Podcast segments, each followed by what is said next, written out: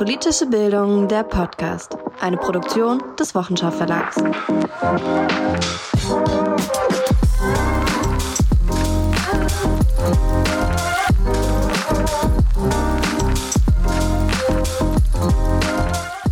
Hallo und herzlich willkommen zum Podcast für politische Bildung. Wir sind Funda und Fritz aus der Redaktion des Wochenschau Verlags und die heutige Folge wird etwas anders als sonst. Bisher haben Hanna, Anna und ich euch mit verschiedenen Texten, Themen und AutorInnen durch die Folgen begleitet. Heute wollen wir uns aber stärker in einen Dialog begeben und dabei zwei Ausgaben unserer namensgebenden Zeitschrift Wochenschau vorstellen. Ähm, politische Bildung findet ja insbesondere auch an den Schulen statt. Und für all diejenigen, die unseren Verlag schon kennen, ist die Wochenschau für den Politik- und Sozialkundeunterricht bzw. Wirtschaftsunterricht sicherlich nicht fremd. Fritz wird euch jetzt erzählen, um welche es konkret heute gehen wird. Ja, hallo, schönen guten Tag. Ähm, wir stellen euch heute das Wochenschauheft Sicherheit und Frieden für die Sekundarstufe 1 und Sicherheitspolitik in einer prekären Weltordnung für die Sekundarstufe 2 vor. Genau, das sind unsere zwei Neuerscheinungen und ihre Themen könnten auch gar nicht aktueller sein. Weshalb wir uns auch freuen, ähm, euch diese beiden Hefte dieses Jahr mit in den Unterricht geben zu können für eure eigene Weiterbildung und die der SchülerInnen. Spätestens seit Beginn des Ukraine-Kriegs vor neun Monaten ist das Thema Sicherheit und Frieden auch wirklich in allen Köpfen präsent. Ähm, Gerade weil es inzwischen ja auch ganz viele ukrainische MitschülerInnen an den Schulen gibt, ist das Thema auch für die Kinder und Jugendlichen super nah an ihre Lebensrealität gerückt. Am besten erkläre ich nochmal, was genau die Wochenschau eigentlich ist, für diejenigen von euch, die die Wochenschau-Themenhefte noch nicht kennen. Ähm, es sind Hefte in einem Umfang zwischen 18 und 40 Seiten. Äh, wir konzipieren zusammen mit Autorinnen und Autoren, die meistens Lehrkräfte sind, so, dass sie in jeder Schulform eingesetzt werden können. Ich würde vorschlagen, dass wir mit dem Heft Sicherheit und Frieden einsteigen. Ähm, dieses Heft ist nämlich tatsächlich unter sehr besonderen Umständen entwickelt worden. Die Ursprungskonzeption verfolgte einen rein friedenspädagogischen Ansatz. Zum einen, um sich von dem Vorgängerheft abzugrenzen und zum anderen, äh, um eine Differenz zum Sekt 2 Heft zu schaffen. Wir haben den friedenspädagogischen Ansatz als wichtig empfunden, weil in der Sekundarstufe 1 ähm, doch ein bisschen ein softerer, also ein softerer Einstieg in das Thema ermöglicht wird, als jetzt mit den, ich sag mal, harten sicherheitspolitischen Erwägungen. Ähm, allerdings wurden wir von der Realität insofern eingeholt, dass wir nicht drum herum kamen, die sicherheitspolitische Lage in Bezug auf den Ukraine-Krieg zu verarbeiten, beziehungsweise den russischen Angriffskrieg auf die Ukraine. Und deswegen ist dieser rein friedenspädagogische Ansatz während der Erstellung des Heftes so ein bisschen aufgeweicht worden. Und ja, sehr spannend für uns gewesen, die Erstellung dieses Heftes. Lass uns doch etwas in die Tiefe gehen. Welche Doppelseite sticht für dich denn in diesem Heft eigentlich besonders hervor?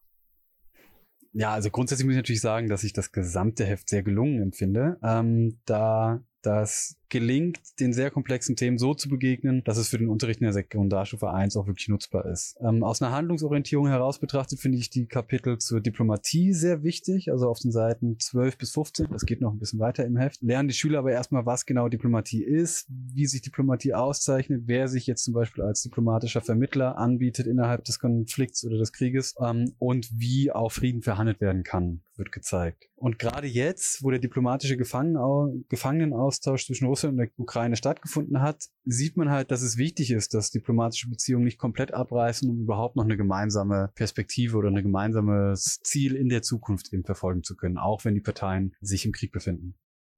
Ja, da stimme ich dir total zu. Internationale Sicherheit ist ja tatsächlich auch ein ganz schwieriges Thema, ne? gerade für die SIG 1. Was würdest du den Lehrkräften bei der Arbeit mit dem Heft jetzt noch mit an die Hand geben wollen?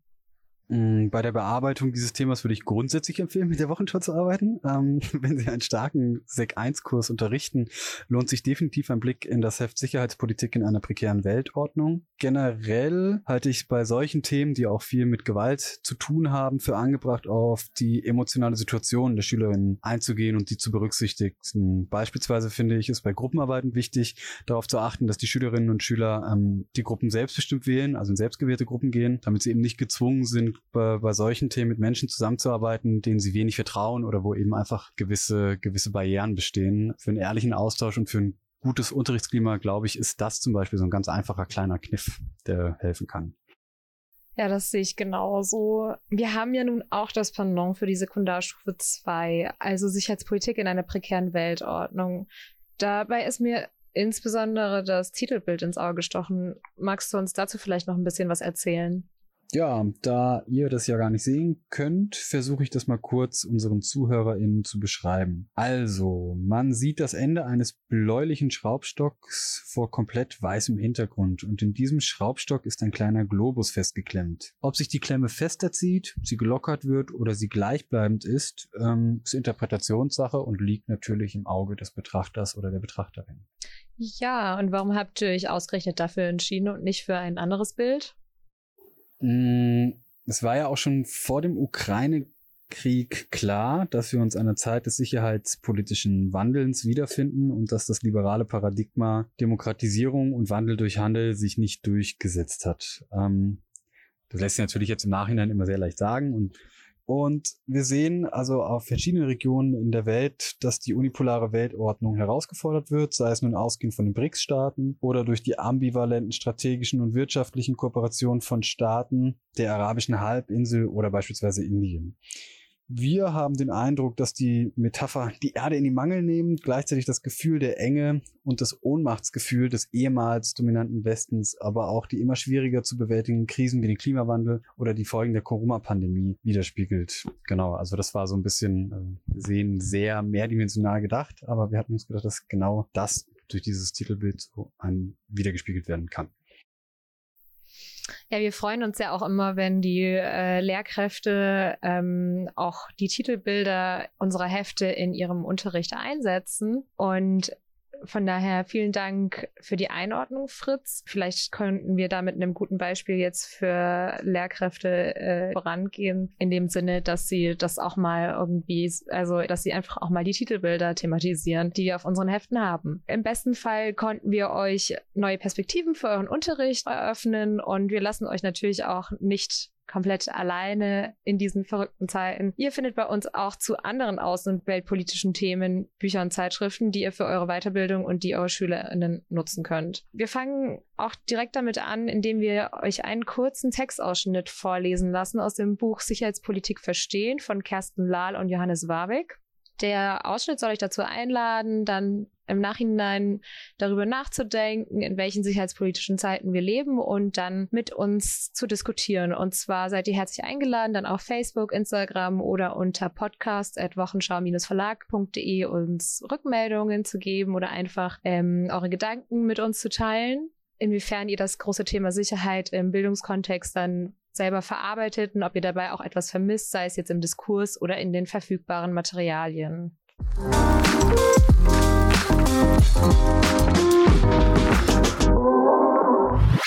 Auszug aus. Kersten Lahl und Johannes Fawig, Sicherheitspolitik verstehen. Der Begriff Weltordnung ist schillernd. Fest steht, die Ordnung des Ost-West-Konfliktes mit zwei gegensätzlichen Blöcken ist, nach einer kurzen unipolaren Zwischenphase mit dominierender Rolle der USA, einer Welt mit mehreren Polen gewichen, voller Unruhe und mitunter gar Chaos. Traditionell sind Umbrüche durch Unsicherheit gekennzeichnet, und schon deshalb können Veränderungen im machtpolitischen Gefüge der internationalen Politik als Risikotreiber gewertet werden.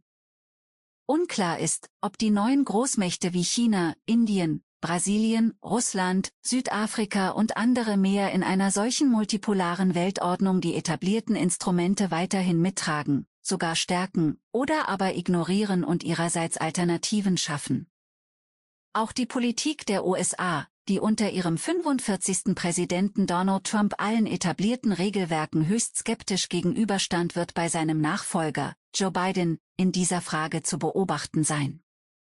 Offenkundig haben jedenfalls in den vergangenen Jahren die Prinzipien, Normen und Regeln der liberalen internationalen Ordnung an Einfluss und politischer Bindewirkung verloren. So schwindet die Bereitschaft, das eigene Verhalten an den normativen Grundlagen dieser Ordnung auszurichten, und der Kampf um die Ideen, Ideologien und Visionen, welche die internationale Ordnung künftig bestimmen werden, ist in vollem Gange. Auf globaler Ebene wurde unter Ordnungspolitik bisher vorwiegend das System zwischenstaatlicher Beziehungen verstanden, Doch heute müssen auch Nichtregierungsorganisationen vielfältiger Art einbezogen bzw. mitgedacht werden. Nur wenn die Nationalstaaten und die sie vertretenden Gruppen die gemeinsamen Herausforderungen auch als international, transnational und global begreifen, dürfte sich die gebotene Kooperation zur Lösung der Weltprobleme verfestigen. Ob die Steuerungsfähigkeit des internationalen Systems aufrechterhalten, bzw. sogar problemangemessen ausgebaut werden kann, scheint jedoch fraglich.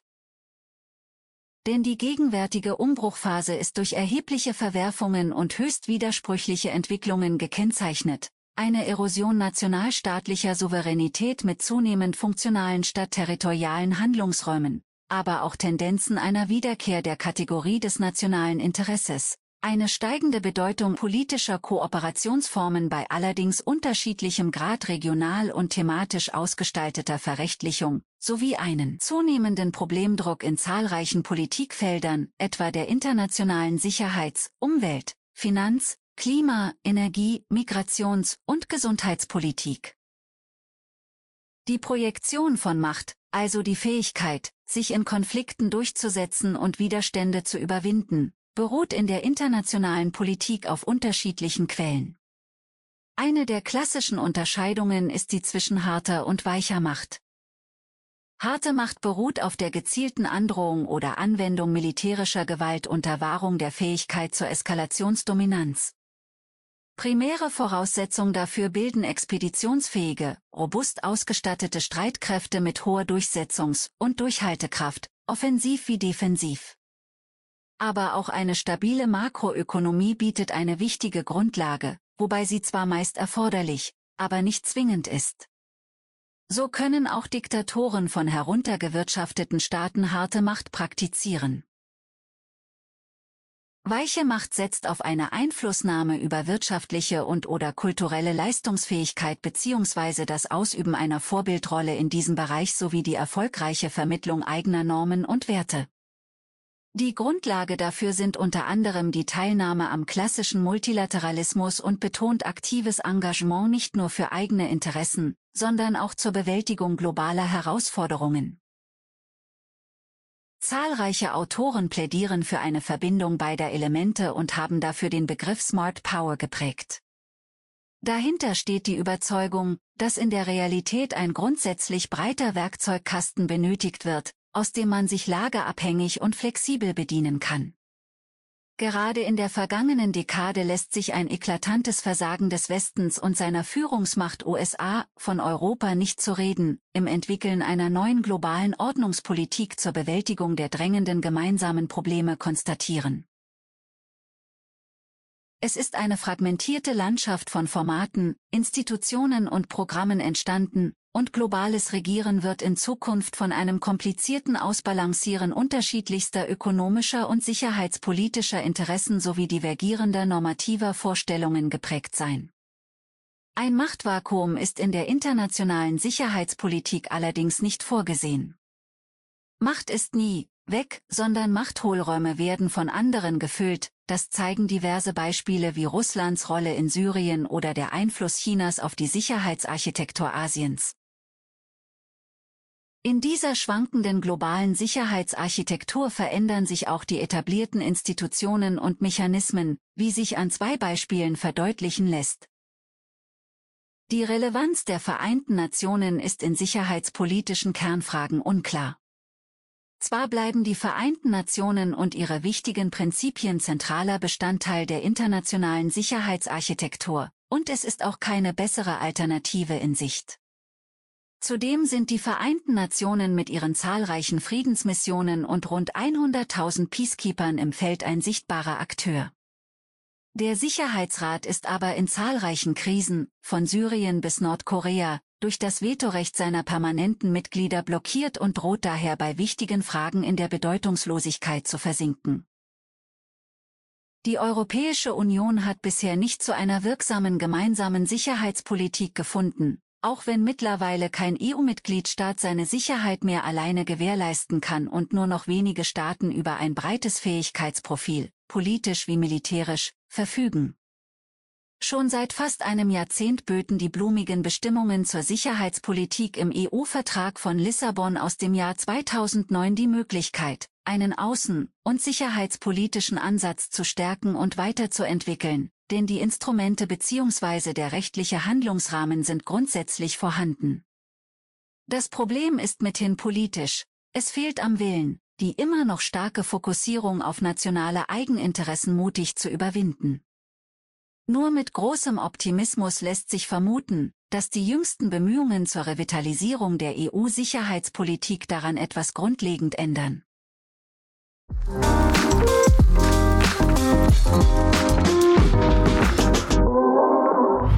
Ja, das war's schon von uns. Alle unsere Folgen findet ihr unter Politische Bildung, der Podcast, bei Spotify, Apple Music, auf unserer Website www.wochenschau-verlag.de und überall sonst, wo es Podcasts gibt.